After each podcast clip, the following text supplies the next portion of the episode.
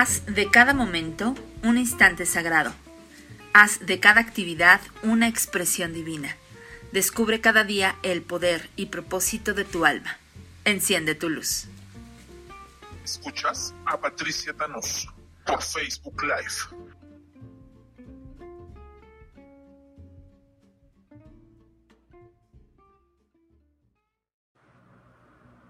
Pues muy, muy buenos días tengan todos ustedes. De verdad, qué gusto, qué placer estar transmitiendo una vez más aquí en estos Facebook Live, en donde, bueno, estamos dispuestos a compartir tips, herramientas, consejos y todo aquello que nos ayuda a estar y a sentirnos bien.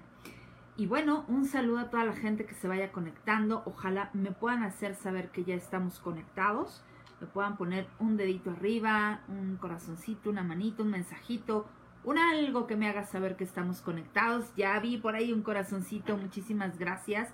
Eh, para saber que estamos conectados, hoy 26 de mayo del 2022, ya estamos cerrando mayo, ya estamos cerrando el quinto mes de este 2022, o sea, sé que estamos a la mitad, ya estamos entrando al sexto mes.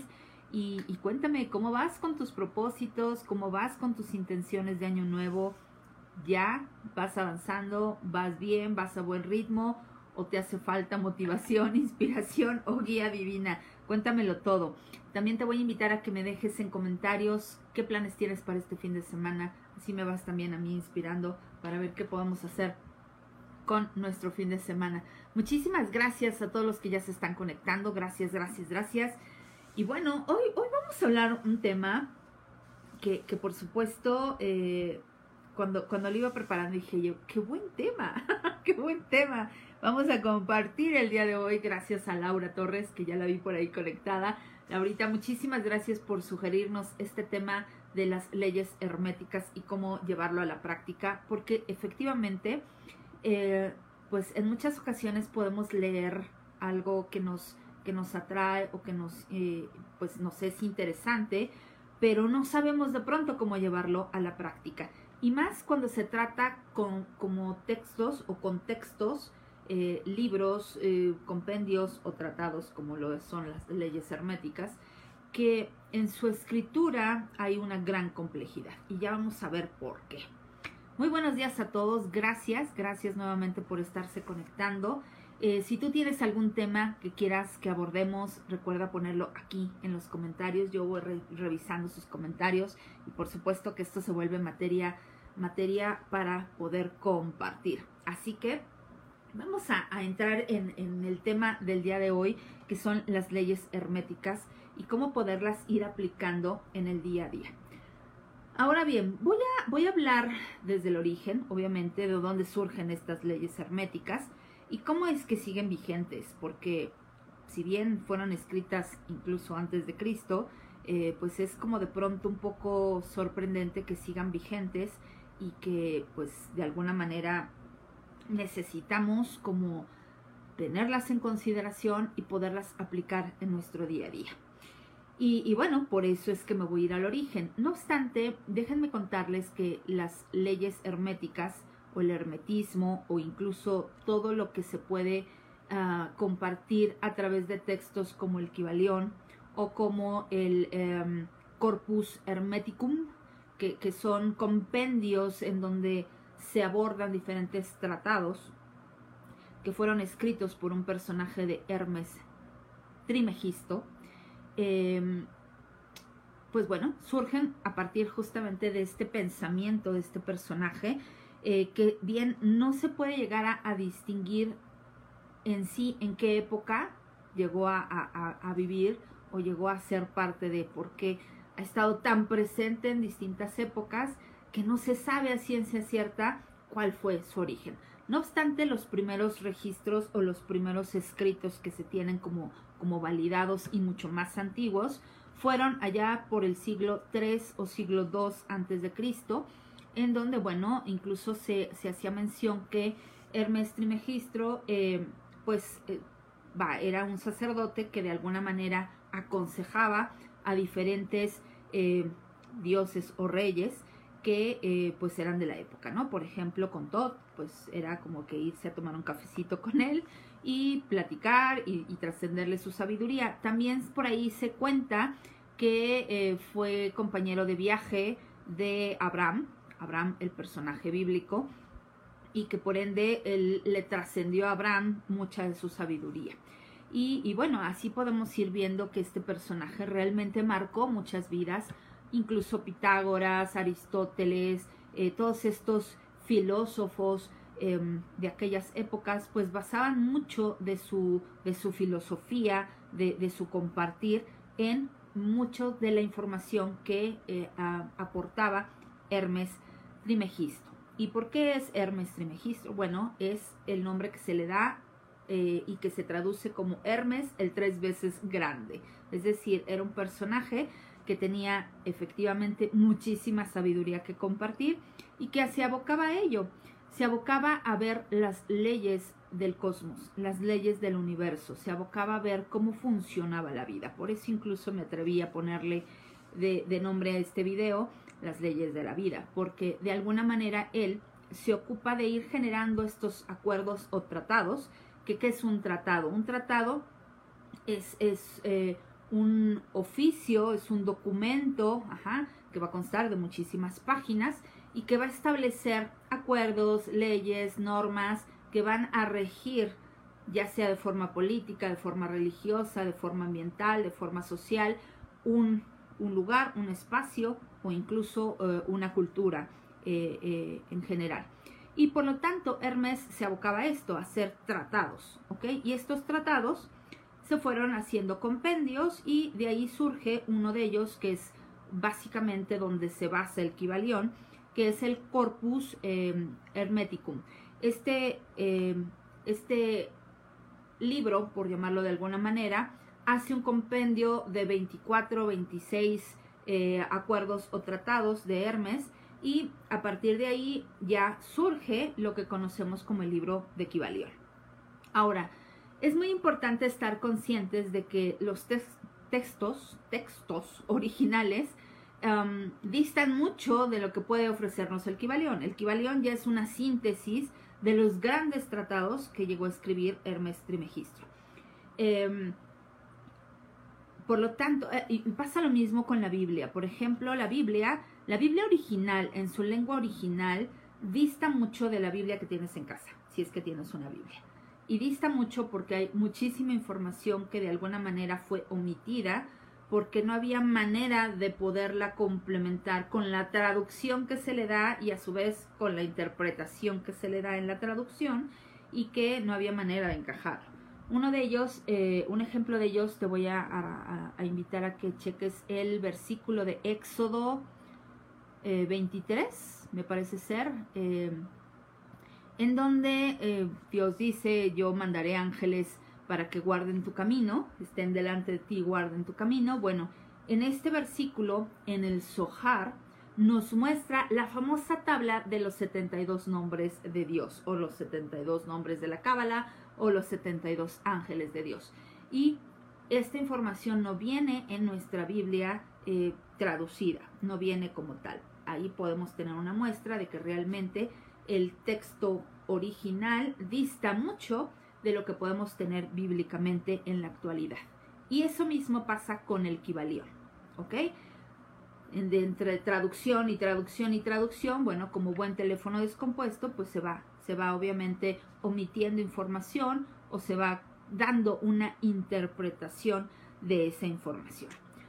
No obstante, algo que podemos rescatar del Kibalión y por supuesto de todos los tratados de Hermes son las famosas leyes universales. De aquí surgen comúnmente siete. Sin embargo, hay muchísimas leyes universales que son tratadas justamente en todo este compendio de Hermes Trimegisto. Y, em, pero vamos a hablar básicamente de las siete leyes universales que son las más conocidas. Ahora, estas leyes, de hecho, hacen referencia de pronto a otras leyes que voy a tratar de, compartírtelas y que de alguna manera se integran dentro del flujo de estas siete leyes universales. Ahora, las leyes se hacen para cumplirlas que no las saltemos y eso es otra cosa, ¿no? De pronto tenemos normas, ¿no? Por ejemplo, hay una norma em, de, para conducir un vehículo que te dice que si vas a dar vuelta a la izquierda o a la derecha tienes que encender tus intermitentes eh, o tu direccional, más bien, tu direccional, ¿ok? Poner ese foquito que está ahí parpadeando, la flechita y comúnmente no lo hacemos, porque además si lo hacemos, el que viene atrás se acelera y ya no nos deja pasar y entonces es todo un caos vial. Ahí podemos ver cómo el que nos saltemos una, una norma, porque a su vez también dentro de este manual para conducir te dicen que si ves que el que, el que va adelante pone su direccional, tienes tú que reducir la velocidad y darle el espacio para que esa persona fluya. Pero ¿qué sucede? que reitero, el otro se acelera y entonces yo ya no me puedo meter y entonces ya nos cerramos y ya disminuimos más la velocidad del tránsito y bueno, se genera un caos. Eso mismo sucede con las leyes universales. Como no solemos eh, estar consciente de ellas, de hecho en muchas ocasiones ni siquiera sabemos que existen, y a su vez las omitimos o no las llevamos a cabo de manera consciente, pues generamos un caos en nuestra vida. Pero bueno, hoy quiero que te lleves a casa unas herramientas que te permitan introducirte en, estas leyes herméticas, en estas siete leyes herméticas, que de alguna manera van a poder facilitarte el que tú puedas materializar aquello que deseas. De hecho, la famosa ley de atracción está basada y está intrínsecamente ligada, es decir, sí o sí está ligada a estas leyes universales. Pero ¿qué sucede? Que nos venden un libro del secreto y nos dicen que solo tienes que estar visualizando y deseando y deseando y deseando y, tan tan. Y no es así, no funciona así, ¿ok? Es, es todo un sistema de engranaje que realmente es lo que nos ayuda a manifestar aquello que queremos manifestar en nuestra vida. Y eh, lo primero que te voy a invitar es a, a que cada una de estas leyes la puedas sí ir integrando en tu vida desde la conciencia de que puedes hacerlo, de que realmente puedes y tienes el derecho de hacerlo. Porque ¿qué va a suceder? Nuestro ego comúnmente, que ya está habituado a cierta forma de vida, te va a decir, híjole, nos va a costar trabajo, híjole, qué complejo es, híjole, no voy a poder lograrlo. Ajá. Eh, eso es lo que va a decir. De hecho, si de pronto dices, oye, quiero eh, introducir en mi vida un régimen alimenticio diferente o un régimen de ejercicios y no estás acostumbrado, tu cerebro automáticamente te va a decir, nos va a costar mucho trabajo. Pues de igual manera, tu cerebro te va a decir, oye, te va a costar mucho trabajo que puedas introducir estas leyes.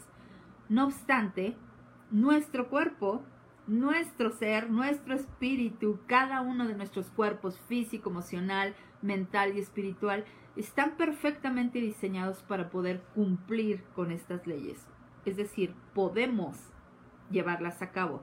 Y podemos llevarlas a cabo no considerando que es una ley restrictiva, sino que es una ley que me permite descubrir mi potencialidad, descubrir que soy una persona hacedora de milagros.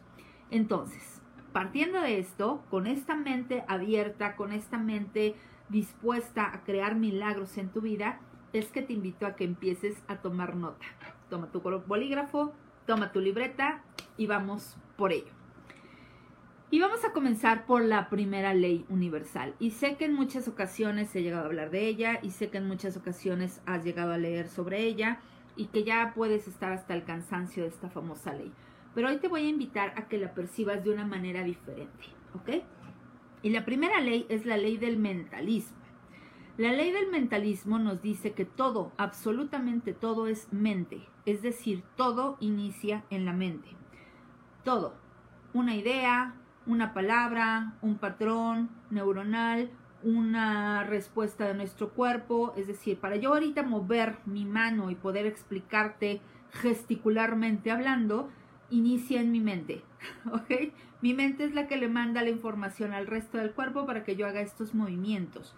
Por lo tanto, todo, absolutamente todo, inicia en la mente. Y aquí es mi mente hoy en día, mi mente hoy en día, no estamos hablando de una mente de un bebé, un bebé recién nacido que su mente es pura, ¿ok? Su mente no tiene, es una OSB pura. Tu mente y mi mente hoy día ya están educadas, ya están con información, es decir, ya fueron utilizadas. Por lo tanto, mi mente hoy en día hace que yo perciba las cosas de acuerdo a la información que está injertada, insertada, programada, eh, colocada en mi mente previamente, a partir de ya sea experiencias propias o a partir de lo que escucho, veo, siento de otras personas. ¿Ok? Entonces, percibimos las cosas de acuerdo a nuestros pensamientos. Ahorita podemos percibir el mundo caótico, etcétera, porque nuestro pensamiento está alineado a eso. Nuestro pensamiento ha sido bombardeado, por lo menos en los tres últimos años, en que estamos en crisis espectaculares, ¿no? Crisis así de esos, de, de películas de, alta ficción, ¿no? En donde hay gérmenes, en donde hay guerras, en donde hay el holocausto total, ¿no? Y entonces percibimos las cosas de una manera agresiva, de una manera confrontadora, de una manera caótica, ¿ok? ¿Por qué? Porque eso está en nuestra mente. Y de hecho quiero contarte algo que me pasó y que dije, wow, esto está increíble, cómo se puede programar una mente a estar incluso proyectando algo de manera inconsciente en nuestra mente y de esta manera andar viviendo. ¿Y qué sucede? Te voy a contar. Eh, ahora que estuve de incapacidad, pues había días en los que me decían los ángeles, de verdad desconéctate de todo. Y entonces me ponía a jugar. Y me gustan estos juegos de tipo Tetris, que caen las piececitas y vas acomodando y demás, ¿no? Me, gusta porque siento que es una dinámica bastante interesante para el cerebro. Y, las sopas de letras también me encantan. Entonces me puse a jugar, pero ¿qué sucedía? Que cuando yo apagaba ya la luz en la noche y me acostaba a dormir, mi mente, o sea, yo me daba cuenta, y no era que acababa de terminar de jugar, yo podía hacer otras cosas y seguía haciendo otras cosas y demás, y ya después me iba a acostar. Pero en cuanto apagaba la luz y mi mente cerraba los ojos y mi mente de alguna manera se quedaba en silencio, yo seguía viendo el Tetris. Si en mi mente seguían cayendo piezas. Y yo decía, wow, esto está increíble. Entonces, eso mismo sucede en tu mente, en mi mente. Si yo estoy viendo todo el día que los hombres violan a las mujeres, que hay un mundo de machismo, o que hay una crisis económica mundial, o que hay un bicho ahí afuera pululando, y eso todo el tiempo esté en mi mente, o que hay cáncer y que hay cáncer y que hay cáncer, como el Día Mundial del Cáncer, que se la viven todo el día los programas hablando del cáncer, bueno, ¿qué sucede? Que eso se queda injertado en la mente y está ahí pululando, ahí está viajando, ahí está, aunque no lo tengamos consciente o claro, aunque nuestra mente no esté propiamente enfocada en ello, ahí está. Por lo tanto, esta ley del mentalismo lo que nos pide es que, primero, estemos conscientes de que todo inicia en la mente y de que somos una mente como tal, que tenemos un cuerpo pero somos mente, y que esa mente necesita ser limpiada, necesita ser purificada. Por eso, a su vez, alternamente, una de las primeras leyes espirituales que nos ofrece Deepak Chopra, otro personaje también muy, interesante en su compartir, nos dice que la primera ley necesitas descubrir tu potencialidad pura y para ello te invita a desaprender, es decir, a vaciar tu mente, poner la famosa mente en blanco. Y poner la mente en blanco es poder quitar esos condicionamientos que ya traemos y que nos van a impedir realmente manifestar lo que queremos. Y voy a poner un ejemplo y la mayoría vamos a pensar en, el mismo caminito, ¿ok?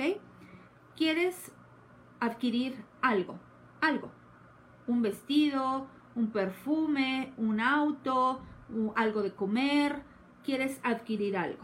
Y para ello, lo primero que tu mente va a pensar es que necesitas dinero, ¿ok? Y para poder tener dinero necesitas trabajar o adquirirlo de alguna manera dependiendo, a lo mejor En tu mente está programado por tu sistema familiar que para obtener dinero necesitas robar, ¿ok? O que necesitas trabajar arduamente a partir de las 6 de la mañana, o que necesitas trabajar haciendo grandes publicaciones en, en redes sociales. Pero el punto es que necesitas trabajar en ello. Y esto imposibilita que tú puedas obtenerlo a través de otras formas. Puede ser que alguien te lo regale, puede ser que te lo ganes en un sorteo, puede ser que simplemente te lo encuentres en el camino, puede ser que llegues a una tienda y te lo obsequien como parte de otra compra que hayas hecho, en fin, hay una infinitud de posibilidades por las cuales tú puedes adquirir eso, ¿ok? Y entonces la, la ley del mentalismo te invita a que tú abandones eso que está en tu mente y te abras a una infinitud de posibilidades. Por eso, Alicia, y voy a mencionar nuevamente a Alicia, Alicia en la película le dicen, piensa en seis imposibilidades al iniciar tu día. Cuando tú ejercitas tu mente pensando en seis imposibilidades, lo que estás haciendo es desprogramar lo ya programado y dar oportunidad a que tu mente se abra a cosas que quizá ni siquiera pasaban por tu mente, ¿ok? Que ni siquiera existían como una posibilidad de llegar a existir en este mundo. Por lo tanto, en esta primera ley del mentalismo es, si dedica un tiempo a ver qué hay en tu mente. ¿Qué hay en tu mente? ¿Qué hay en tu mente? En tu mente hay eh, resentimientos basados obviamente en recuerdos del pasado o está encasillada en una preocupación y estás dándole vueltas a un asunto o en tu mente hay eh, rituales y, este acciones familiares muy tradicionales, muy arraigadas. ¿Qué hay en tu mente?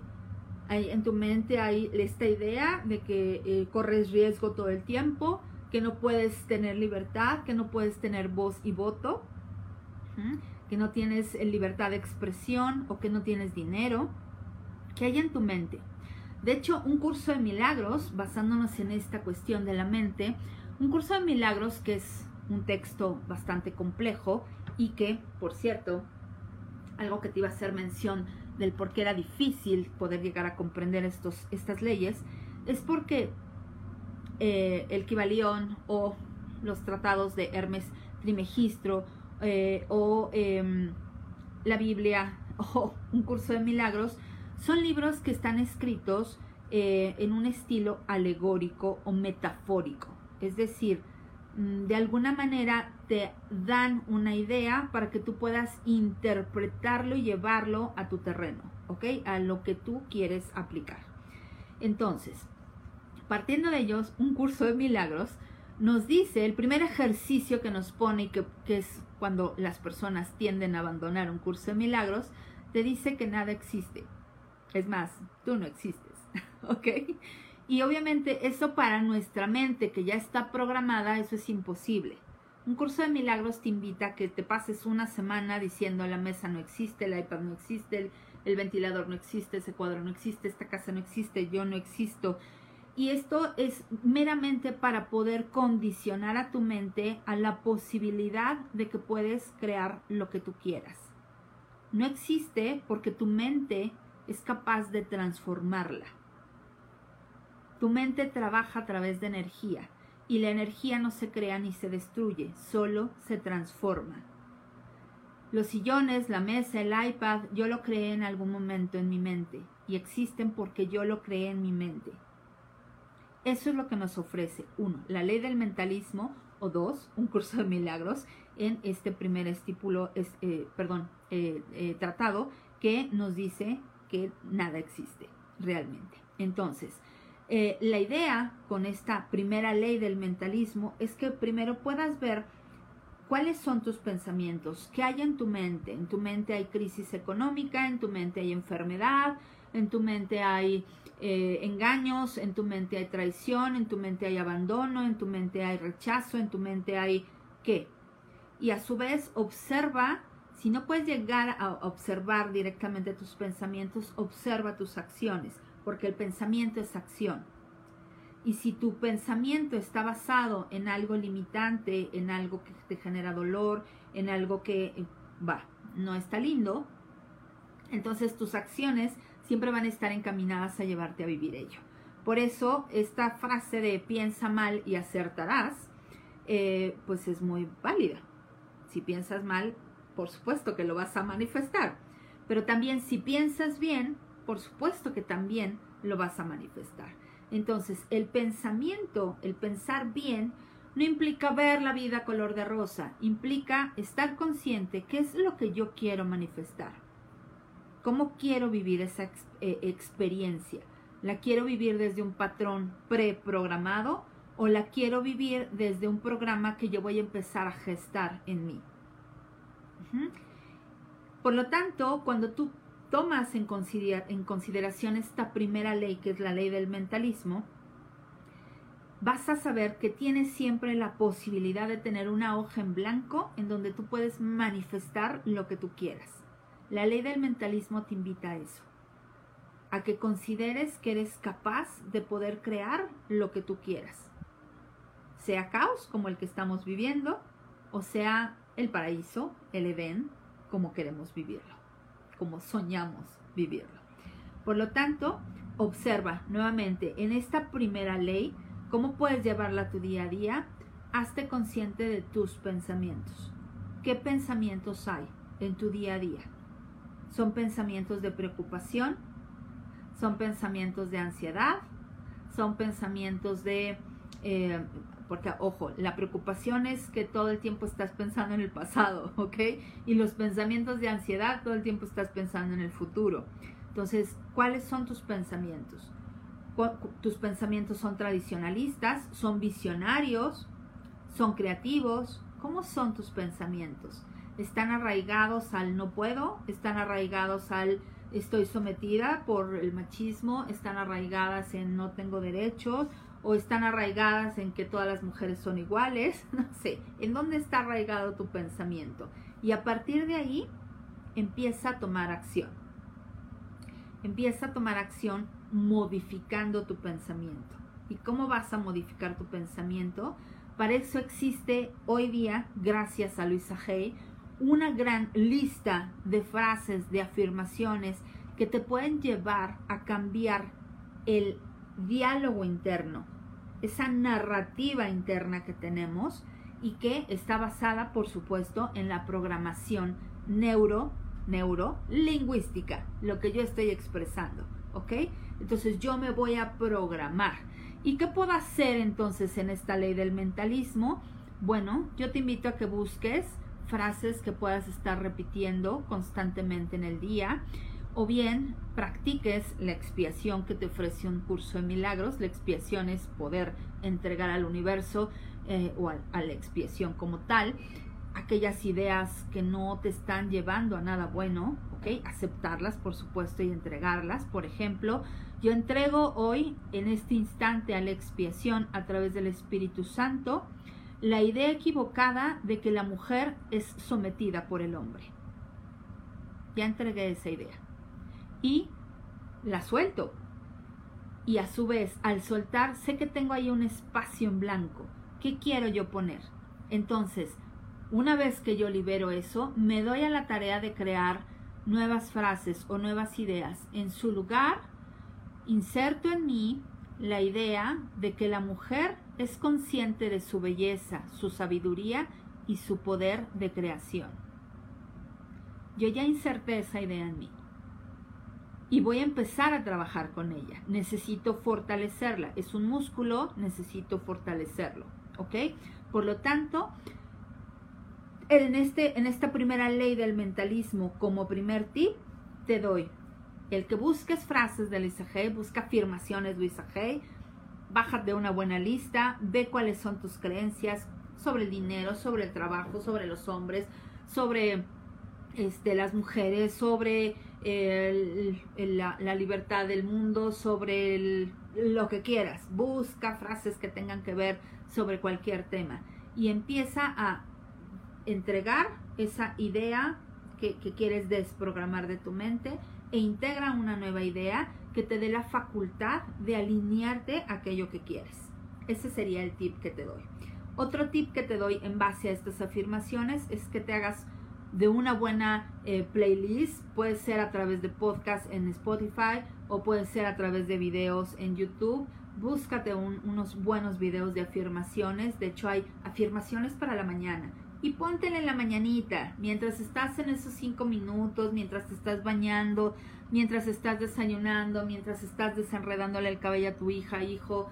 Bueno, te pones estos audios y los estás escuchando de tal manera que vayan programando tu mente, van a ir sustituyendo aquellos pensamientos que te limitan, aquellos pensamientos que de alguna manera nos están llevando colectivamente, humanitariamente, a repetir patrones. ¿Ok? Primer punto, primer ley, ley del mentalismo y por lo tanto vamos a depurar nuestra mente. De ahí también te puedo recomendar leer el primer acuerdo tolteca de Miguel Ruiz que te dice, sé impecable con tus palabras. Y ser impecable no implica no decir groserías, implica cómo está el diálogo, la narrativa en tu mente, que es a fin de cuentas lo que se expresa, verbal o no verbalmente, hacia tu exterior. ¿Ok? Porque esto es lo que nos va a llevar a la segunda ley. La segunda ley es la ley de la correspondencia. La ley de la correspondencia seguramente ya la has escuchado y te dice que como es adentro es afuera y como es arriba es abajo y viceversa. Como es abajo es arriba y como es afuera es adentro. ¿Ok? Por lo tanto, eh, eh, ¿qué, ¿qué implica esto? ¿Qué nos dice esto? Que si yo estoy viendo afuera un desorden, adentro hay un desorden, amigo, amiga mía. ¿Ok? Eso es, eso es de ley. Esa es la ley de la correspondencia. Que si afuera hay violencia, adentro también la hay. Que si afuera hay carencia, adentro también la hay. Que si afuera hay dolor, eh, sufrimiento, adentro también lo hay. Que si afuera hay abandono, hay traición, hay rechazo, hay humillación, hay injusticia, afuera, adentro también la hay. ¿Ok? Y que sí, mis pensamientos están alineados al miedo, a la inseguridad, a la incertidumbre, a la confusión, abajo, es decir, en la manifestación, vayámonos al árbol de la vida, ¿ok? El Keter y Malhut, las dos esferas opuestas. El Keter es la mente, Malhut es la creación, la manifestación. Si en el Keter hay caos, hay miseria, hay dudas, hay inseguridad, hay temor, en la manifestación en el Keter abajo va a haber exactamente lo mismo, ¿ok? Por lo tanto, en esta primera ley que hablábamos, la ley del mentalismo que te dice cuida lo que hay en tu mente, es porque esto se va a ver reflejado en el exterior. Y de ahí que se vuelve muy rico la información que nos da la caja. La caja es la realidad. La caja es lo que nos rodea tú y yo somos parte de la caja. Las experiencias que vivimos son parte de la caja. La caja es el registro de las experiencias futuras, perdón, pasadas, presentes y futuras, incluso alternas, ¿ok? Eh, por lo tanto, esta ley de la correspondencia me ayuda a estar consciente de que si yo quiero cambiar algo que está afuera, necesito cambiarla adentro. Y aquí te quiero poner un ejemplo porque también, si yo quiero cambiar algo que está dentro, puedo cambiarlo afuera, efectivamente. Pero tengo que estar consciente de que sí puedo cambiar afuera y que no. Y te voy a poner un ejemplo. Aquí en el lugar donde estoy, en este espacio, antes era el cuarto de costura de mi madre y después se volvió la bodega de todos y de todo. Ok, aquí estaba súper saturado de cosas. Cuando decidí empezar ya formalmente a dar sesiones, a, crearme este espacio como mi espacio terapéutico, pues empecé a depurar. Y digamos que se dio en tres etapas, ¿ok? Pero la tercera etapa fue la contundente. La tercera etapa saqué todo. Todo es todo, porque iba a botar la alfombra y a poner el piso. Entonces no podía haber un solo mueble aquí adentro. Y además iba a pintar el techo, las paredes, en fin, tenía que sacar todo. Muebles, cosas, todo. Va para afuera. Se hizo todo el movimiento, toda la revolución, piso nuevo, techo pintado nuevo, las, las paredes pintadas nuevas, y todo entra y se acomoda de una mejor manera. Ahí hay más luz, hay diferente energía, etc. Y recuerdo que eso lo hice en un diciembre, en unas vacaciones de diciembre, y tres días previos a que yo iniciara sesiones, pues terminé y me paré en la puerta. Y observando mi obra maestra, dije yo, qué padre quedó, me encanta cómo quedó. En ese instante dije, wow, ¿qué hice? Me, me dije a mí misma que hice en el sentido no de juzgarme, sino de hacerme consciente de que había movido una parte esencial de mi casa y que esa, ese movimiento en mi casa se iba sí o sí a ver reflejado en mi interior. Porque mi casa forma parte de mí y yo formo parte de mi casa. Entonces, un lugar donde había trebecos, donde había muchísimas cosas en mi interior, seguramente tenía que ser depurado. Y dicho y hecho. A la mañana siguiente yo amanecí con temperatura, diarrea, dolor de garganta, es decir, había una gran depuración en mi cuerpo. Por lo tanto, hoy estate consciente de que si haces una organización en tu closet, en tu cocina, en, algún espacio de tu casa, eso lo vas a llevar a tu interior. Cuando yo quiero tener claridad hacia lo que quiero trabajar, hacia lo que quiero compartir contigo, cuando yo quiero tener claridad para, para diseñar todo el contenido de un programa, primero limpio mi escritorio, porque mi escritorio representa mi pantalla, representa mi mente para trabajar, para crear en ese espacio. Entonces lo ordeno y por ende se ordenan mis ideas y me es mucho más fácil escribir lo que quiero compartir contigo. ¿Ok? Por lo tanto, la ley de la correspondencia, que se basa en el mentalismo, te dice que es muy importante estar consciente que cuáles son tus pensamientos que a fin de cuentas son lo que tú vas a proyectar en el exterior y son lo que van a regir el resto de tu cuerpo. Si tu mente está basada en el miedo, en el dolor, en la inseguridad, en la ira, en el resentimiento, en la frustración, en la vergüenza, en la culpa, en la humillación, en la injusticia, en todas esas eh, energías que tienen una baja frecuencia, ¿ok? ¿Qué va a suceder? Que tu cuerpo lo va a proyectar. Y lo va a proyectar en su físico, en su salud, en sus emociones, que es la energía que nos pone en acción, en sus acciones y por ende en el impacto que estas acciones tienen en el exterior y que a su vez me van a dar una espejeada de lo que estoy haciendo. ¿Ok?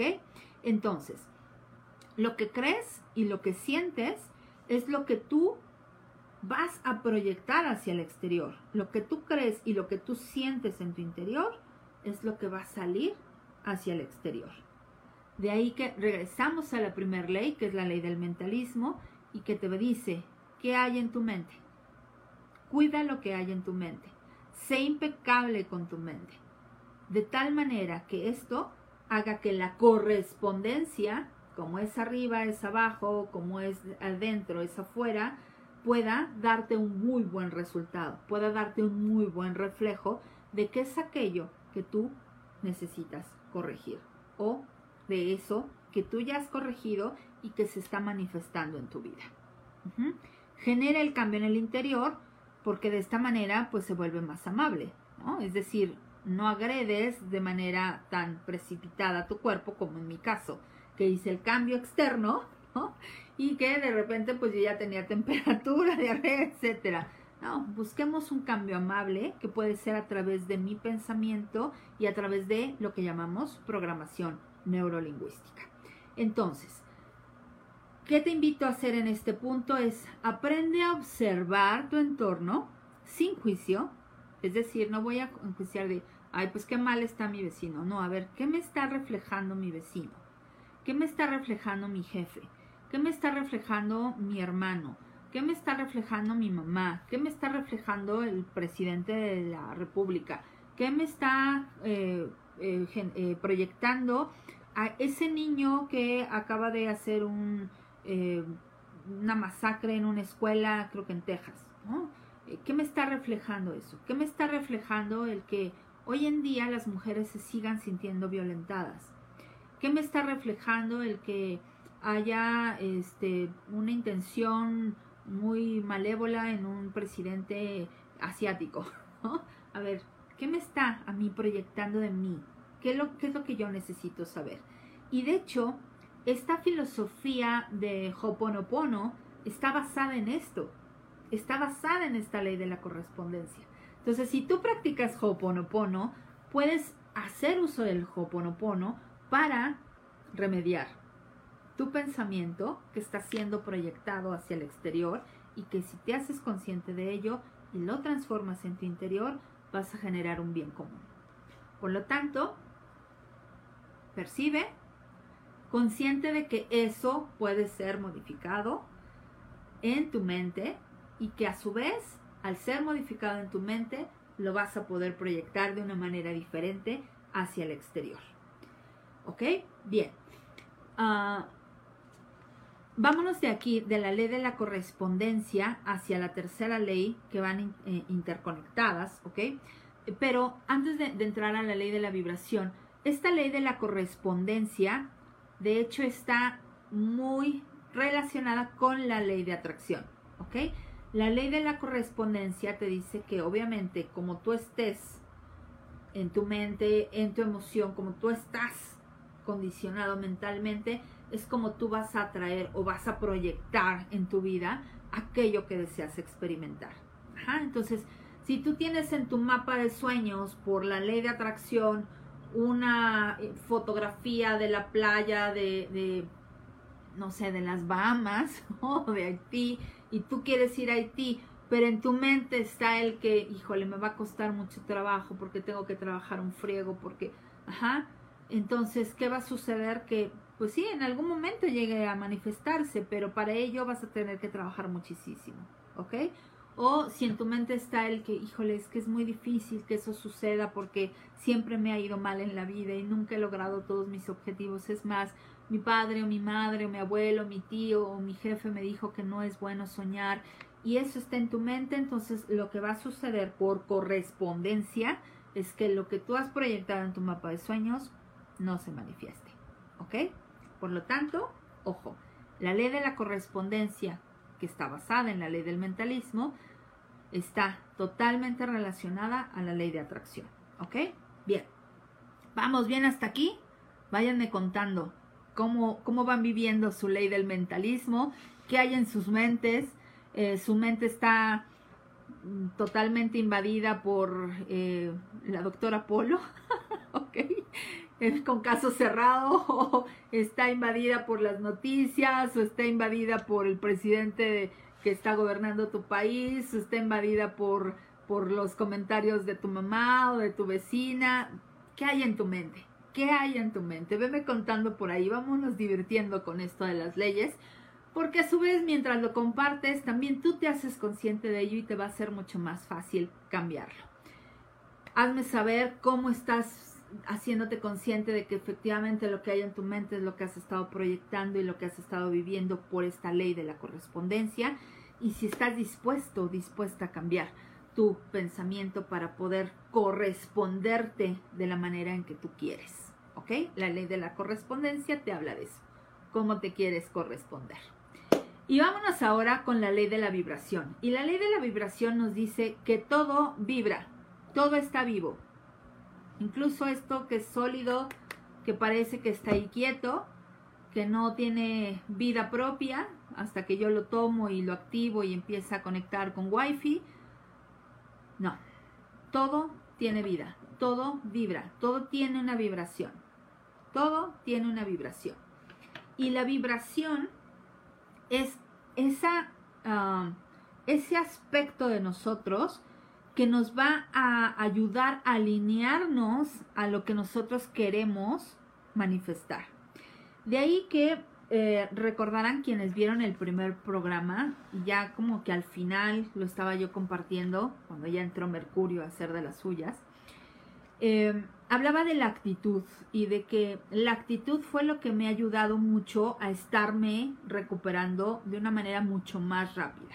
Es decir, en mi mente no está insertado el que estoy enferma. En mi mente está insertado el que yo puedo cambiar mi situación. Yo puedo cambiar mi cuerpo, yo puedo cambiar las circunstancias de mi cuerpo, yo puedo cambiar lo que yo quiera de mi cuerpo y de mi vida. Ley del mentalismo. Ley de la correspondencia. Que hay adentro que me llevó a vivir esta experiencia y que necesito cambiarlo. Ley de la vibración. Necesito tener la vibración correcta para poder hacer ese cambio, para poder llevar a cabo esa, ah, esa manifestación de lo que quiero. ¿Ok? Entonces, la ley de la vibración está muy conectada, ligada, basada en la actitud que tenemos, humanamente hablando, en la actitud que tenemos ante lo que estamos viviendo. La actitud es la manera de estar alguien dispuesto a comportarse o actuar. Esa es la definición básica de actitud. Manera de estar alguien dispuesto a comportarse o actuar. Entonces, ¿Cuál es tu manera de estar dispuesto a comportarte y actuar ante lo que tú estás viviendo? ¿Estás dispuesto a actuar como víctima? ¿Como víctima? ¿Estás dispuesto a actuar como victimario? ¿Estás dispuesto a actuar como eh, juez? ¿Estás dispuesto a actuar como eh, eh, autoritario? Estás dispuesto a, actuar como, em, como analítico, estás dispuesto a actuar como egoísta, estás dispuesto a actuar como amante herido, estás dispuesto a actuar como eh, disidente, que es el que lleva la contraria. Eh, ¿Cómo? ¿Cómo estás dispuesto a actuar? ¿Estás dispuesto a tener la actitud correcta? Y la actitud correcta es obviamente sentirte bien, sentirte capaz, es llevarte a experimentar una emoción que va a generar un estado de vibración adecuado para que tú puedas manifestar lo que quieres. Sé que es difícil, pero si tú tienes una actitud abierta, por ejemplo, una actitud flexible, una actitud tolerante, una actitud humilde, una actitud eh, de gratitud, una actitud benévola, una actitud, en fin, una buena actitud, entonces vas a poder pasar esa situación de una mejor manera transformándolo. Y voy a regresar a mi ejemplo de aquella noche crítica, aquella noche hiper obscura de mi alma, en donde mi cuerpo dolía horriblemente. y los ángeles empezaron a decirme, después de yo haberle dicho, Dios, ¿qué quieres de mí? ¿No? Estaba yo actuando víctima. Y Los Ángeles agradece. Si mi actitud hubiera sido de, oigan, ¿qué les pasa? Estoy harta de todo esto, y hubiera seguido en una actitud de víctima, y no cambio mi actitud, yo seguiría con el dolor. Y seguiría seguramente con muchos más padecimientos. Pero mi actitud era de apertura. Está, está, bien, vamos a hacerlo, ¿ok? vamos a hacerlo, me abro, doy gracias. A lo mejor mis primeros gracias, la verdad es que no tenían una buena vibración, pero conforme yo me fui abriendo en esa actitud, en esa disposición, en esa eh, convicción de querer hacerlo, por supuesto que mis últimos gracias de verdad eran gracias, gracias, gracias, de verdad. ¿Por qué? Porque yo estaba en, esa apertura. ¿Y qué fue sucediendo? Que mi vibración cambió, mi correspondencia cambió y mi pensamiento cambió. Esa noche yo me deshice de una infinitud de pensamientos absurdos que había en mi mente y que eran los que estaban provocando ese dolor en todo mi cuerpo. Por lo tanto, ¿cuál es tu actitud? ¿Cuál es la postura de tu cuerpo? Obsérvate tu postura es hombros tensos, manos engarrotadas, eh, tensión en tus mandíbulas, ceño fruncido. Eh, ¿Cuál es tu postura? Observa tu postura física y vas a saber cuál es tu vibración. Vas a saber cuál es tu sentir, tu vibración en tu sentir. Y esto va a marcar tu frecuencia.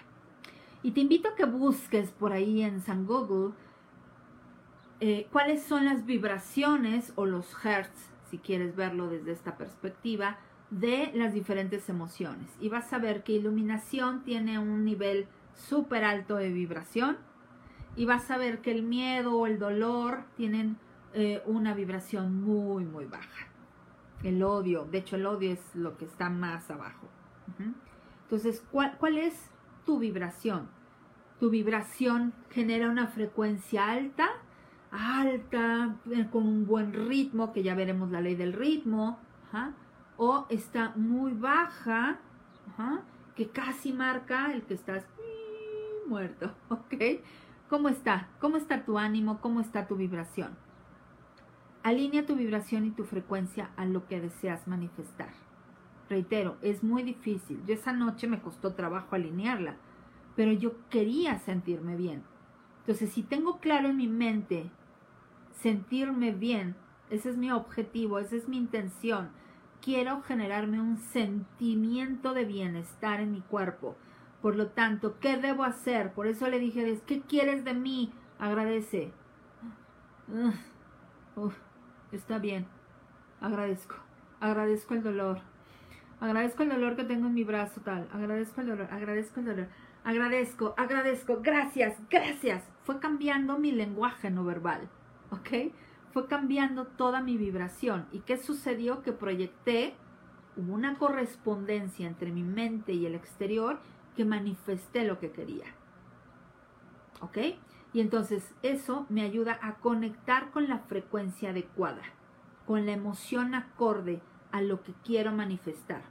Y eso es otro punto que eh, altera el resultado en la ley de atracción si mi emoción no está alineada a lo que quiero, si eso no me genera una emoción de y el pensamiento está revoloteante en eso, sí, claro, es que ahí voy a hacer esto y esto y esto, no se va a poder manifestar. Entonces la vibración tiene mucho que ver en cómo yo me estoy alineando a lo que quiero manifestar. Entonces, aquí la pregunta es cómo estás sintiendo tu vida, cómo te sientes en el día a día. Y reitero, para poder saberlo, aprende a observar tu cuerpo. ¿Tu cuerpo está tenso en alguna parte? ¿Hay presión en alguna parte? ¿Hay inflamación en alguna parte? ¿Hay pesadez en alguna parte? ¿Hay irritabilidad en alguna parte? ¿Qué hay en tu cuerpo? Obsérvalo. Obsérvate. Y una vez que te observes, actúa en consecuencia, es decir, aplica la ley de la correspondencia y eleva tu vibración. Cambia la idea que tienes de eso. Nuestro cuerpo, todo nuestro cuerpo, desde el cerebro hasta la punta del dedo gordo, del dedo meñique, de cualquiera de tus pies, está plagado de sabiduría. Cada célula es sabia. Hay un libro muy bueno que te, recomiendo si te gusta eh, la lectura alegórica, metafórica, te va a ayudar muchísimo. Es un libro de Deepak Chopra, personaje que también escribe dentro de este estilo. Y el libro se llama El libro de los secretos, de Deepak Chopra, el libro de los secretos. En este libro él plantea que cada célula, como buen médico, nos habla desde la parte médica, que cada célula tiene un propósito, un propósito divino y tiene una forma de comunicarse, tiene una misión, una intención. Es decir, todo lo que nosotros tenemos como seres humanos, una célula lo tiene. Y trabaja en equipo y, sabe cuándo tiene que concluir su trabajo, etc. Entonces, hay una gran sabiduría en nuestro cuerpo. Y esa sabiduría es dirigida por nuestra mente. Entonces, obsérvate, ¿te estás haciendo harakiri? ¿Tú solo? ¿Tú sola? ¿A través de tus pensamientos? ¿A través de tu mente? Primera ley, ley del mentalismo. ¿Cómo está mi mente? No, es que yo no nací para amar, nadie nació para mí. Mente en mala, en mala vibra, ¿ok? En mala vibra. Por lo tanto, la correspondencia va a ser esa. va a ser rechazos, abandonos, injusticias, porque yo no nací para amar y nadie nació para mí. Entonces eso va a gestar eso, ¿ok? De ahí que incluso podemos ver que cómo las canciones pueden llegar a, generarnos un estilo de pensamiento, ¿no? Yo estoy muy de los ochentera, entonces ese pensamiento es el que de alguna manera regula, regula mi vida, ¿no? Escuchaba de alguna manera 70s, 80s a José José, a Dulce, a Yuri, a Amanda Miguel y entonces él me mintió, él me dijo que me amaba. Claro, ese pensamiento estuvo ahí súper marcado porque era lo que yo escuchaba. Ahorita podemos verlo en los jóvenes. Toda esa eh, escritura poética que hay en el reggaetón, eh, pues está manifestada en las mujercitas de ahora. Esto es lo que está marcando el patrón. Eso es lo que se está gestando aquí. Y de ahí que no es que ah, yo rechace el reggaetón, es que a mí no me gustaría que realmente una chiquilla viva esa vida. Viva esa vida que sea tratada como un animal. ¿no? O sea, no, yo, yo por lo pronto no quiero eso. Por lo tanto, ¿qué tengo que hacer? Desde mi trinchera, abandono, entrego a la expiación esa idea que está gestada en esa letra y ahí nos vemos. Yo voy a gestar nuevas letras de lo que yo sí quiero vivir. ¿Ok? Entonces, colectivamente contribuyamos desde esta perspectiva. Más allá de luchar porque lo quiten, voy a transformarlo. Voy a transformarlo desde la mente generando una buena correspondencia a través de una actitud correcta, una vibración correcta.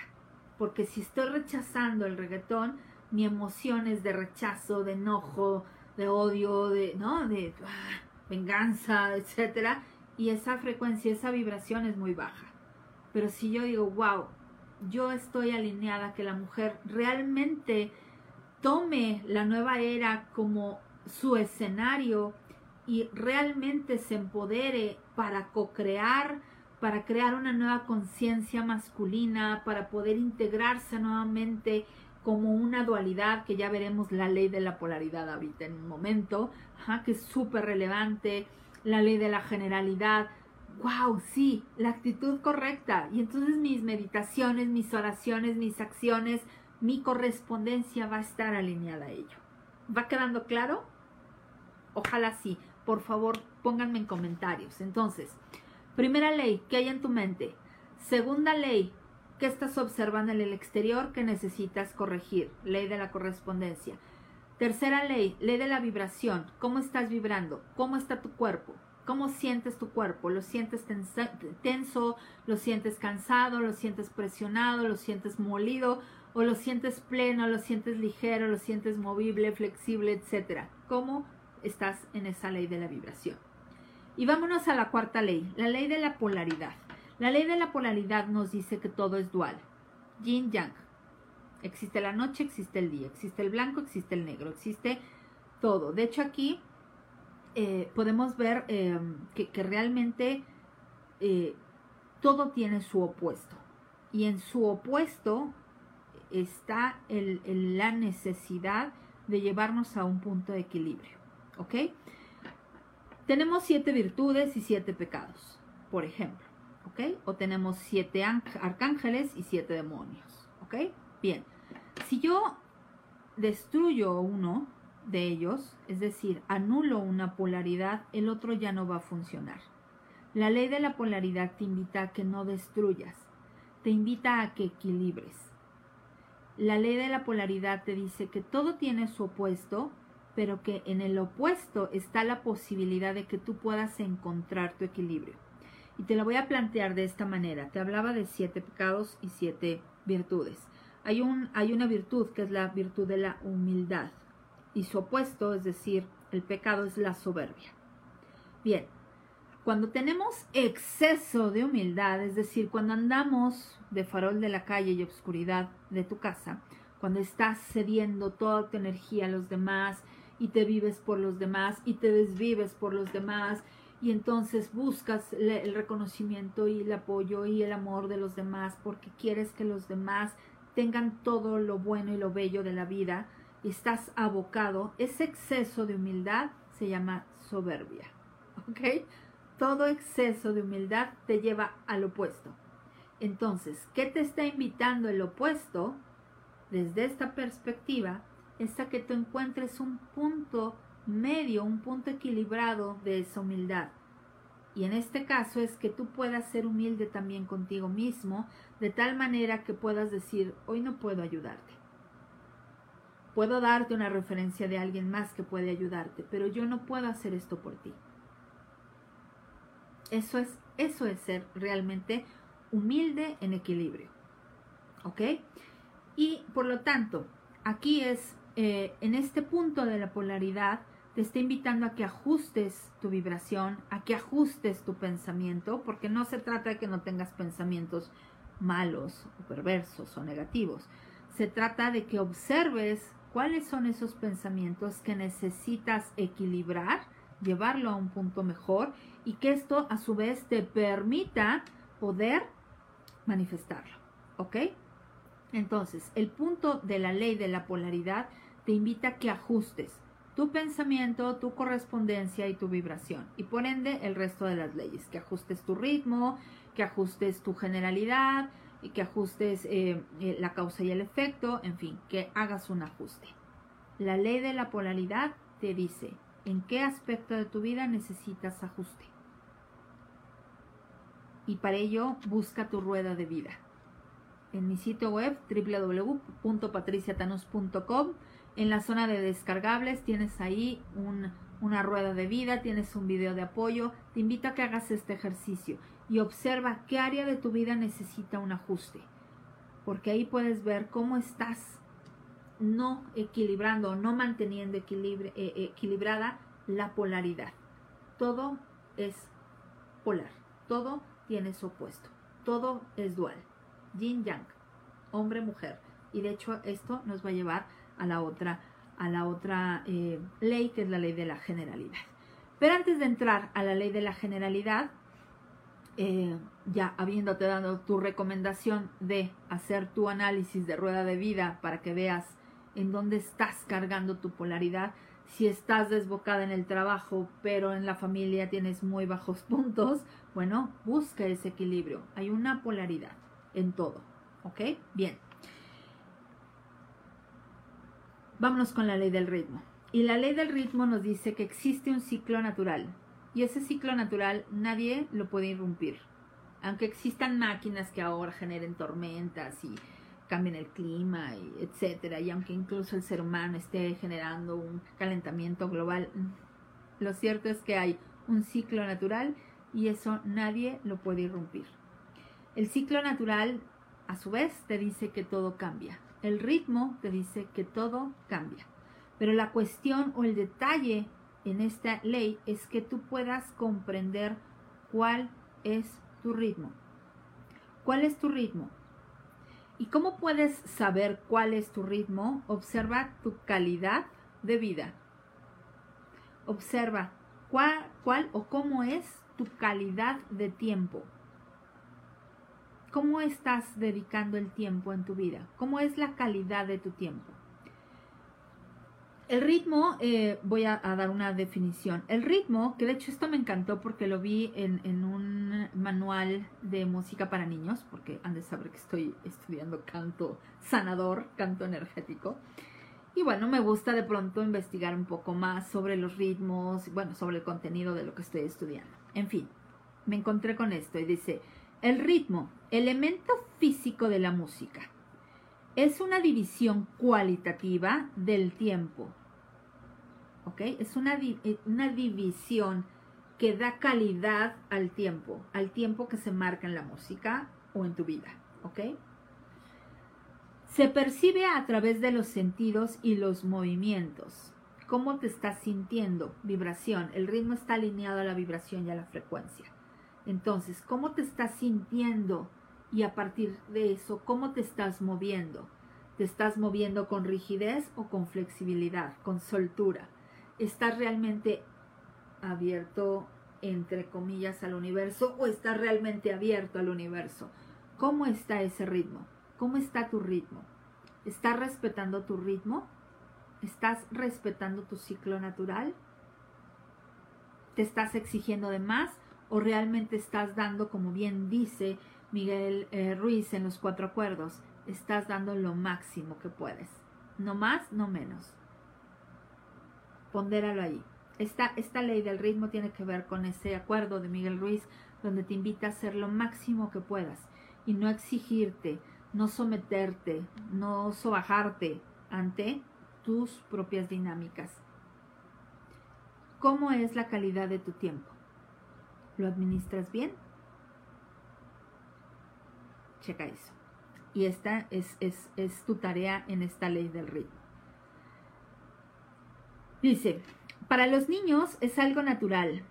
Conecta con los sonidos de su entorno y esto se puede considerar un factor de formación y equilibrio para su sistema nervioso e inmune. Entonces, dentro de tu tiempo, tú tienes tiempo para ti, para escuchar tu entorno, para conectarte con tu entorno, para ver la correspondencia, cómo me estoy proyectando afuera. Y te voy a poner un ejemplo en esto en el día a día.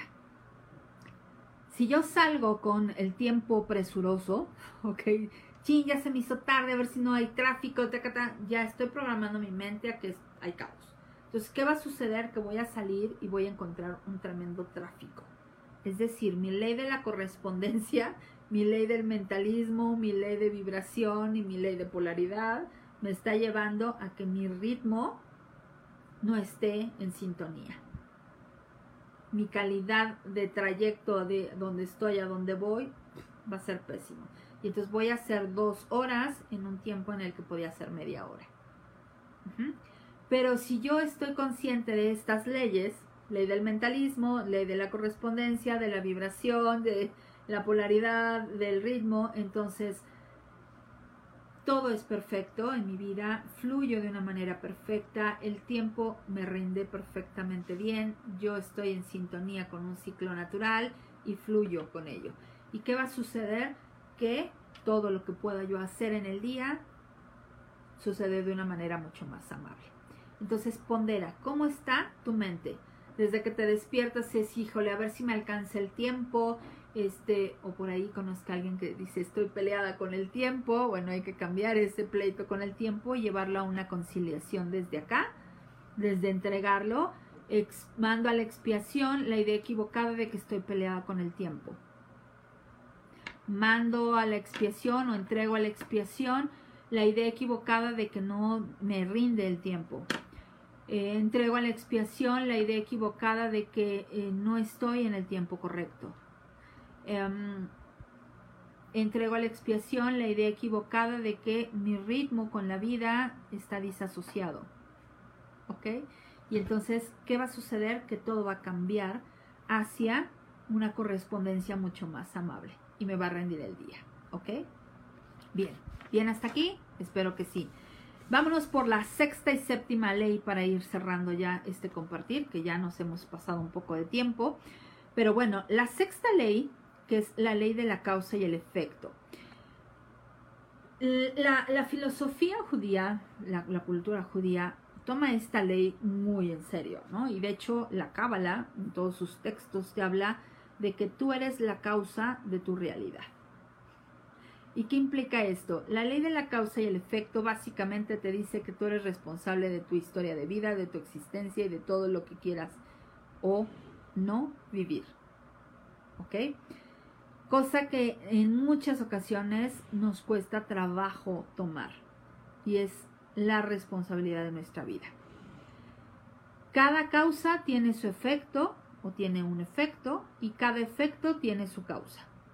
Y tú eres el origen de lo que estás viviendo. Es decir, si tú estás viviendo una traición, si estás viviendo una injusticia, si estás viviendo un abandono, si estás viviendo un rechazo, si estás viviendo em, una humillación, si estás viviendo una enfermedad, si estás viviendo una pérdida, si estás viviendo lo que estés viviendo, tú eres la causa de ello. Y esto no es para que nos tiremos al victimismo. ¿Recuerdas la ley de la correspondencia? Como es afuera, es adentro. Es para que tú te hagas consciente de que necesitas cambiar. ¿Cuál está siendo tu vibración ante la vida? Comúnmente tendemos a pensar, es que mis padres me enseñaron esto, Pues sí, porque era lo que te podían enseñar, pero en ti está el libre albedrío de si quieres transformarlo o no. En ti está la responsabilidad de hacerlo diferente. Es que ya van muchísimas mujeres que han matado en Juárez. Sí, pero en ti está la posibilidad de pensarlo de forma diferente. En ti está la posibilidad de hacer que el mundo sea diferente. Empezar a honrarte a ti, empezar a amarte a ti. Y entonces la ley de la causa y el efecto te invita a que tú, a partir de hoy, no en el pasado, porque en el pasado no podemos hacer nada, no en el futuro, porque tampoco podemos hacer nada. Lo único que podemos hacer es en el presente. Y entonces hoy, hoy qué puedo hacer para cambiar eso? Hoy qué puedo hacer para que yo sea una causa correcta de mi efecto en el futuro. Entonces, si yo en el futuro quiero sentirme bien con mi cuerpo, si yo en el futuro quiero volver a sentirme fuerte, ágil, flexible, hoy voy a vitaminarlo. Hoy me voy a tomar mi vitamina E a las 3 de la tarde. ¿Ok? Hoy voy a hacer esto para con mi cuerpo. Hoy voy a comer de una manera sana. Hoy voy a dormir. Hoy voy a descansar. Hoy voy a hacer pequeños ejercicios de flexibilidad. ¿Para qué? Para que hoy, que soy mi causa del futuro, del efecto del futuro, el efecto sea el que quiera. ¿Ok? Entonces, la ley de la causa y el efecto te invita a que reconozcas un efecto presente y que puedas modificarlo. ¿Ves cómo están interlazadas todas? Porque ¿dónde lo vas a cambiar? En la mente y la mente te va a llevar a una acción diferente, es decir, a una correspondencia diferente, a una relación con una actitud diferente, que de alguna manera te lleve a un punto de equilibrio en esa polaridad que hay y que a su vez te lleve a tomar el ritmo correcto de tu vida. Ley, causa y efecto. Te voy a poner un ejemplo que de hecho lo, lo escribí como ejemplo. El cáncer. Hoy en día se ha incrementado un 500% el padecimiento de cáncer de hace no sé cuántos años, 5, 6, 7 años. El efecto, eh, eh, eh, el cáncer es el efecto, ¿ok? El cáncer es el efecto. ¿De qué? De una causa. ¿Y cuál es esa causa en esa persona o en todas esas personas? O incluso en que hoy día estemos hasta dándole un día internacional, ajá, es que todos, de alguna u otra manera, tenemos un sentimiento de estar limitados. Tenemos un enojo, un enojo atorado. A lo mejor no lo tenemos consciente y a lo mejor no va a ser de que estoy enojado, Pati, estás alucinando. Tienes enojos atorados. Por eso es que no estás vibrando en una sintonía correcta. ¿Ok? Hay temores, hay eh, sentido de que hemos perdido el control de nuestra vida. Y lo podemos ver en nuestros diálogos es que el gobierno, es que este, es que yo lo digo, no, no es que yo me haga, este, me lave las manos como Poncio Pilatos o me haga la que no, no lo vivo. Claro, de pronto yo digo, es que tal persona me está afectando. No, yo soy la que me estoy afectando. Mm, corrijo, yo me estoy afectando porque yo le estoy cediendo el poder a esta persona. Ajá. Entonces, eso genera un padecimiento llamado cáncer. Entonces, si estamos buscando la cura para esta enfermedad, la cura está aquí y está aquí, en cómo yo me estoy sintiendo. Si mi pensamiento me hace sentir mal, por ende voy a generar un padecimiento. Si mi pensamiento me hace sentir bien, por ende voy a generar un placer, un gozo, un bienestar. La ley causa y efecto te invita a hacerte responsable de tus actos, de tus pensamientos, de todo lo que tú eres, porque tú eres la causa de tu existencia. Por lo tanto, la causa implica tener un pensamiento adecuado, tener una percepción o una correspondencia adecuada, tener una vibración adecuada, tener una polaridad adecuada y por supuesto tener un ritmo adecuado.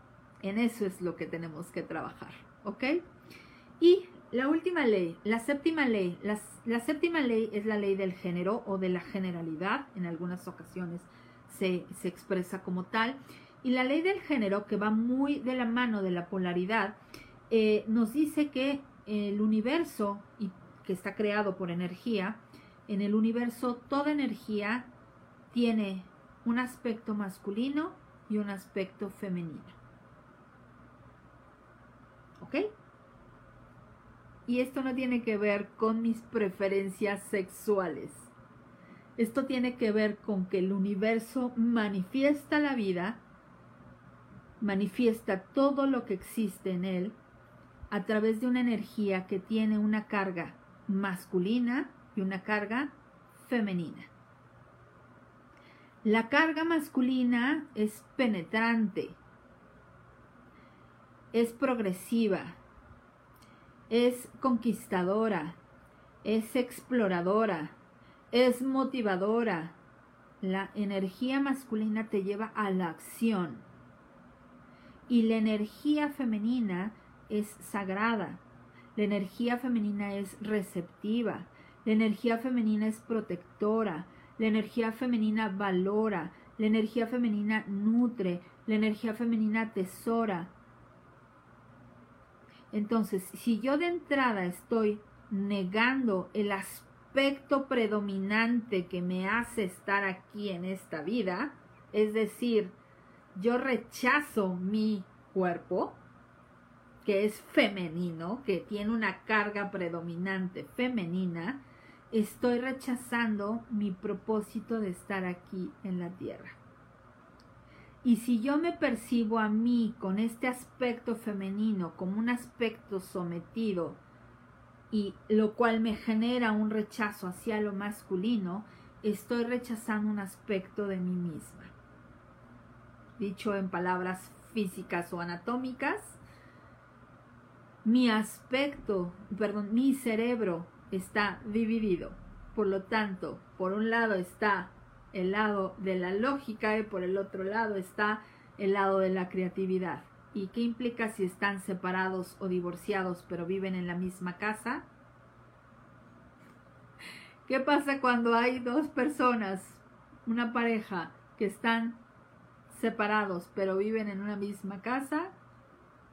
Hay pleitos, hay pleitos, hay inseguridades, hay frustraciones, hay, hay un caos. ¿Ok? Por lo tanto, ¿qué necesito hacer? Conciliar mis aspectos masculino-femenino y empezar a ver a lo masculino no como algo que me somete, no como algo que me gobierna, no como algo que es un patriarcado, no, empezar a ver a lo masculino como algo que forma parte de mí y que está esperando que yo sea receptiva. Y a su vez, mi aspecto masculino que deje de estar viendo que la mujer es tóxica, etcétera, etcétera, y empezar a ver que tiene un sentido, que sin la mujer no puede haber una receptividad, una capacidad sensitiva, una intuición, una sabiduría, y que sin lo masculino no puede haber acción. Empecemos a reconciliar. La ley del género te dice que si no hay un equilibrio una aceptación de ambas energías, masculino-femenino, no hay vida. Por lo tanto, aquí te voy a invitar, dentro de esta es, respetemos ese género. Reitero, no quiere decir mi preferencia sexual. Respetemos la generalidad, respetemos el género, respetemos lo masculino y lo femenino. Honremos lo masculino igual que lo femenino Démosle un lugar a lo femenino de una manera sagrada, al igual que a lo masculino, porque de esta manera vamos a garantizar nuestra existencia aquí en la Tierra, como especie humana.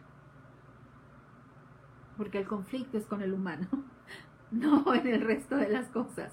Todo tiene su lado masculino, su lado femenino. Podemos verlo, por ejemplo, en los eh, cables, ¿no? en las conexiones todo tiene un lado macho, tiene el macho y la hembra. Punto. ¿Ok? Entonces, si no existe un macho o una hembra, no podemos tener corriente eléctrica. Así de sencillo.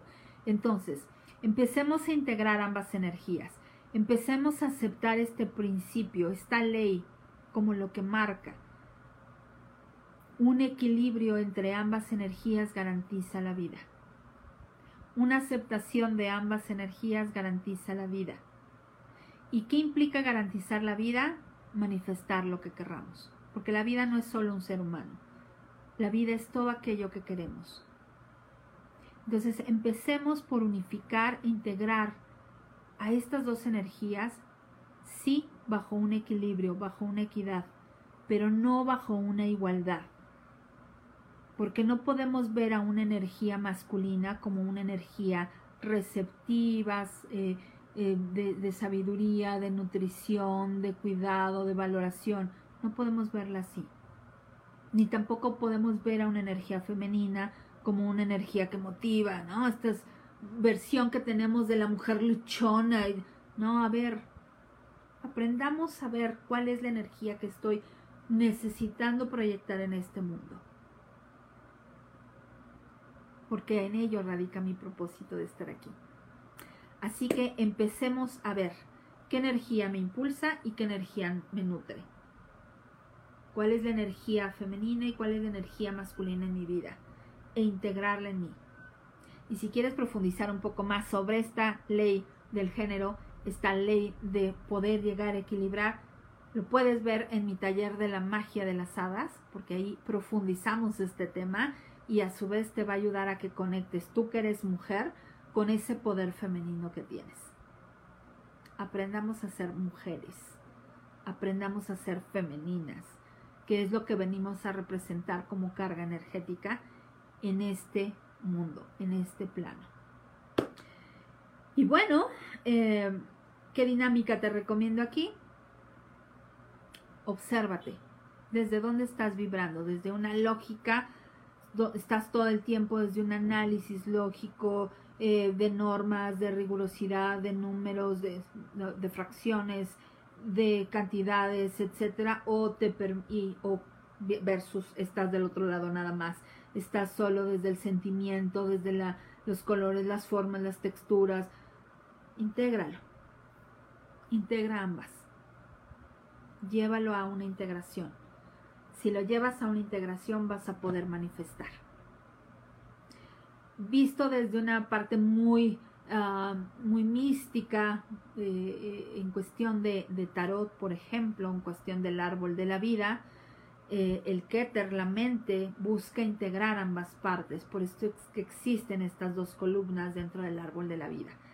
Y el primer camino es poder integrar al loco, al sensitivo, al creativo, al, y al mago, al que pone en la mesa y hace su foda, al que se observa, al que se analiza, al que tiene una lógica, un plan de acción. Ambos personajes se integran. ¿Para qué? Para consolidar a una energía llamada sacerdotisa que te va a llevar a vivir el viaje, el viaje del loco. Y bueno, efectivamente 1221, ya nos pasamos de tiempo, pero vale la pena, vale la pena el contenido. Si no te da tiempo, pues le pones pausa y luego lo ves. Recuerda que se queda aquí grabado. Y aquí tienes las leyes herméticas, las leyes que pueden regir nuestro día a día. Y bueno, eh, yo te voy a dejar de tarea que aprendas a observar tus pensamientos, porque ahí radica todo. Todo inicia en la mente. Entonces, para que puedas llegar a aceptar tu generalidad, para que puedas llegar a aceptar tu presencia aquí en este mundo, para que puedas llegar a manifestar lo que quieres, esa abundancia que incluso radica en tu interior, pues necesitas empezar a escudriñar qué hay en tu mente, qué hay en tu mente. Esa es la tarea que te dejo para el día de hoy. Y rápidamente voy a mandar saludos, por supuesto, a Laura Torres, quien nos sugirió este tema. Si hay algún tema, déjalo aquí en comentarios, por favor. Buen día, Laurita Gelsey. Buen día, Isela Sánchez. Gracias. Blanca Ceci, te veo mañana. Eli Herrera, besos hermosa. Gracias por estar aquí. Odette Salvatierra, gracias. Charo Rodríguez, gracias. Jennifer, buenos días. Eh, Perla Figueroa, muchísimas gracias. Liliana Macías, gracias. Betty Cruz, gracias. Gaby Figueroa nuevamente, gracias. Lucre Vázquez, buen día para ti también. Carmen LG, gracias. Mile Arenas, muchísimas gracias. Maru Maldonado, Besos para ti también, Pati Locor, un abrazo. Eh, Silvia Chin, un abrazo hermosa. Yoli Morales, muchísimas gracias. Eh, Paula, Liliana, un gran saludo también para ti también. Eh, Carmencita Flores, besos. Berillescas, un abrazo. María Mesa, muchísimas gracias. María Guadalupe Villagrán, gracias. Em, Natalie Lira, gracias. Lari Flores, gracias. Mi querida hermana Flor Tanús, gracias. Em, dice Lari Cepeda, perdón, Lari Flores, sape espiritual. ok, me encanta, perfecto. Eh, Marta Patricia Gutiérrez, un abrazo para ti, Tocayita, gracias. Ana Patricia Tocaya también, muchísimas gracias. Saludos a toda la gente de Tamaulipas. Eh, Osvaldo Valdés, muchísimas gracias. Silvi Chin dice, yo cuando solté el sufrimiento decreté que no está en mí invertir en el otro. Perfecto. Eh, solo observar y acompañar en la medida. Así es. no me deja ver el resto, pero gracias por compartir. Mi querida Martita, te mando un abrazo. Alicia Era, gracias. Nayeli González, gracias. Gloria Estrada, gracias, Gloria. Alexis Ruiz, muchísimas gracias. Eh, Nubia Burquiza, gracias. Buen día para ti también. Dice Silvi Chin, primera ley es aprenderte a amarte. Sintiéndolo, diría el cielo. Así es. Así es. Eh, Vanessa Villalobos, muchísimas gracias. Dice, ay, no lo vi desde el principio, perfecto, al ratito te pones al corriente. Eh, Jovisa Sandoval, muchísimas gracias. Eh, Dayan Juaeli, muchísimas gracias. Gloria Estrada dice gracias por todo lo que compartiste, muchísimas gracias. Isela nos pone una hora espejo. Las horas espejo son 12.21, por ejemplo, que, están como espejo, ¿ok? Uh, Silvi Chin dice gracias, un placer escucharte, refrescar las leyes, gracias a ti. Eh, Betty Cruz, muchísimas gracias también. Laurita Torres, gracias eh, por cada minuto invertido. Muchísimas gracias, mi querida Lau. Eh, Isela, muchísimas gracias. Perla Figueroa, gracias. Claudia de la Vega, muchísimas gracias. Y bueno, reitero, por favor, compartan. Nada les cuesta. Pónganle compartir, déjanlo ahí en su muro. A alguien le llegará la información y será muy, muy rico para todos. Eh, gracias también a, todos los que me van a estar compartiendo sus temas. Los temas van a ayudarme a yo crear contenido y todos vamos a aprender de ello. Así que por favor déjame algún tema, algún comentario de algún tema que, que quieras tú que abordemos en estos espacios de cada jueves en punto de las 11. Y pues nada, yo te dejo un extraordinario, eh, perdón, te deseo un extraordinario fin de semana, te dejo un abrazo grande, grande y pues ya me despido. Yo soy Patricia Tanús y la luz sea contigo. Bye bye. Acompáñame cada jueves en punto de las 11 de la mañana. Descubre la belleza, poder y propósito de tu alma. Yo soy Patricia Tanús y la luz sea contigo.